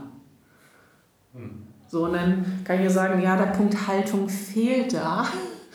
Den müsste ich jetzt eigentlich addieren. So, und dann kann ich halt sagen, ein Großteil ist Haltungsarbeit. Hm. Und weil die Frage ist nicht, erkläre ich jetzt ein, ein Prio-Board, in dem ich eine Intervention oder einen Impuls mache, sondern die Frage ist, habe ich, also bin ich weit genug weg, dass ich sehen kann, wie die sich bewegen, bringe ich Dinge in die, in die Sprachfähigkeit, helfe ich dabei, unterstütze ich dabei, dass die Coaches ihren Weg finden können. Das, so, und das ist, eine, das ist etwas, wie das jemand macht, ist ein total individuelles Spiel. Aber ich kann kontrollieren, war ich dabei in der richtigen Haltung. Also da kann ich mich dran festhalten. Und dann kriege ich raus, da gibt es auch Forschung zu, die sagt halt, Coaches sind dann wirksam, wenn die gut in der Haltung sind. So. Und sehr genau so. Total, ja. Und ehrlich gesagt, bei uns im, bei, bei uns im Team, also ich liebe das zu konfrontieren. Das ist mein Ding. Also ich, ich knall so Dinger raus und dann gucke ich so Coaches zu, die sich so, so ein bisschen ein bisschen frech finden, was ihnen da gerade passiert ist. Und die nächste Kollegin, wir haben eine, die, die kann so krass Skalierungsfragen stellen. Also die hat genau dasselbe, dieselben Coaches vor sich und macht es auf eine ganz andere Art und hat trotzdem im Grunde dasselbe Ergebnis wie ich mhm. mit meiner Konfrontation. Das heißt, im Wie sind wir total weit mhm. auseinander. Aber wenn du kontrollieren würdest, wo sind wir haltungstechnisch, da sind wir sauber. Und zwar beide. Und das ist, das ist, glaube ich, für Leute, die Coaches werden, zum Anfang total schwer zu sehen, mhm. weil die suchen nach der Rolle, nach der Beschreibung, nach dem Wie. Und de facto ist ja Haltung eine Form von Wie, aber auf einem anderen Level. Genau. Ja, das ist wieder dieses, ähm, dieses Checklisten abarbeiten. Ne? Ja. Welche Methode kenne ich, wo muss ich mich zertifizieren lassen? Wenn ich das alles gemacht habe, dann habe ich die Sicherheit, dann kann ich das. Ja. So, und das ist aber das, das suchen wir ja so. Ne? Mit dieser Unsicherheit zu leben, irgendwie, ähm, ist, glaube ich, das ist uns nicht anerzogen, zu sagen, du, das musst du, das ist eine Frage von Haltung, weil dann, wie, wie ändere ich meine Haltung? Hm. Auch da gibt es viele Wege, keine Ahnung, aber nicht diesen einen goldenen Weg sicherlich. Also naja, und es ist so, dass ich, äh, äh, das, ähm, aber wir sind so Methodensammler, ne? Und die Azure Community bringt ja auch die, die quasi ständig neue Methoden hervor. Und dann fragen mich immer Leute, kennst du schon, ne? Mhm. Und ich, du ahnst nicht, wie oft ich sage, mhm. nee, noch nicht. Mhm. Weil so, ich weiß, wie iterativ inkrementell Lernen geht. Ich habe eine Idee davon, wie man unterstützen kann, dass man ins Lernen kommt. Ich habe eine, eine Idee davon, was man tun kann, um so Kundennutzen irgendwie greifbar zu kriegen. Das weiß ich alles. So, und, aber wie die aktuelle agile Sache, so wüsste ich jetzt auch wieder nicht. So. Das ist auch nicht mein, mein Tummelfeld. Also ich, ich erschließe mir das wirklich übers Denken und ähm, ja, so nähere ich mich dem Thema, aber ich bin da auch, ich bin, ich bin glaube ich, kein sehr, sehr guter ähm, Diskussionspart oder Gesprächspart, wenn es über Methoden geht. Liberating Structures oder so, keine Ahnung. Äh, kennst du mich? Kann ich auch nicht, da bin ich dann also ich würde jetzt, es sind 33 und ich kenne davon so fünf oder sechs einigermaßen sauber, hm. weil ich die viel brauche. Hm. So, aber de facto habe ich so ähnliche Moderationsmethoden vorher schon benutzt, jetzt haben wir den Namen, okay. Aber es ist jetzt so, ich habe sie mal alle durchgelesen hm. und äh, de facto ist das so, das, was ich brauche als Coach, ist interferiert eine Methode mit mir. Also kann ich was damit anfangen? Kann ich die irgendwie so ähm, anbieten und das passt, wenn ich sie zum Beispiel als Intervention mache? Und das ist eine ganz persönliche Frage. Und ich, ähm, ich finde zum Beispiel cool, da gibt es so ein Troika-Consulting drin, das ist irgendwie kollegiale Fallberatung, nicht so kompliziert. Und das finde ich so, und das finde ich halt so, ich habe so ein Format im Kopf, wo man so sieben Schritte und dann muss man ständig einen Moderator wählen und Zeichen gucken und so. Und, und Troika macht das so, hier sind drei Leute, hier ist das Problem, zwei Minuten Zeit, so zack, oder nee, eine Minute Zeit. Und dann ist so, das ist so schön kompakt. Mhm. So und ganz einfach erklärt, kann ich sagen, geile Methode, kann ich was mit anfangen. Und dann gibt es die nächste da drin, dann denke ich so, ja, Happenpappen, das ist jetzt aber auch ganz schön kompliziert. So, und ich sehe nicht das wohl zu. So, ja, und was ich ja wahrnehme, es geht ganz, ganz, ganz oft dann um die Methode und nicht um das Problem, was man lösen ja. möchte. Dann geht es um die Methode. Ja. Und dann lassen sich teilweise auch Menschen abfallen, weil sie die Methode können. Ja. Nicht, weil sie das Problem gelöst haben. Ja, genau. Und das, das ist halt so. Und ich finde es total gefährlich, wenn jemand sagt, ich habe eine neue Methode, ich suche jetzt den Fall, wo ich es anwenden ja, kann. Und dann denke ich so, nee, das ist falsch rum. Ja. Wenn du das Problem hast, kannst du dir Gedanken um die Methode machen. Gut, aber ja. ich glaube, wir sind so mit irgendwie, glaube ich, sind wir durch. Wie, ich auch. Wie heißt denn jetzt dieser Podcast, Conny? Du, mir fallen so ein paar Begriffe ein, ja. die immer wieder oft gefallen sind. Mhm. Wie zum Beispiel Funktionsmeistertum, Erziehung. Mhm. Die sind Und sehr Demut oft. Vielleicht? Demut, genau. Das sind so solche Sachen, die die mir jetzt auch nach dem Gespräch vor allem in den Sinn kommen, wenn man mich zum Thema Wandel befragt, aber auch mhm. so, was ist schwierig, worauf muss man achten, aber auch wenn meine Frau mich fragen würde, worüber hast du eigentlich mit ähm, Judith gesprochen, mhm. dann würde ich das so, so beschreiben. Darum, ne? also mhm. Funktionsmeistertum, Erziehung und Demut. Ja, genau. großartig. Dann vielen Dank, Conny. Gerne ja. wieder. Ja, vielen Dank auch und hat Spaß gemacht. Danke.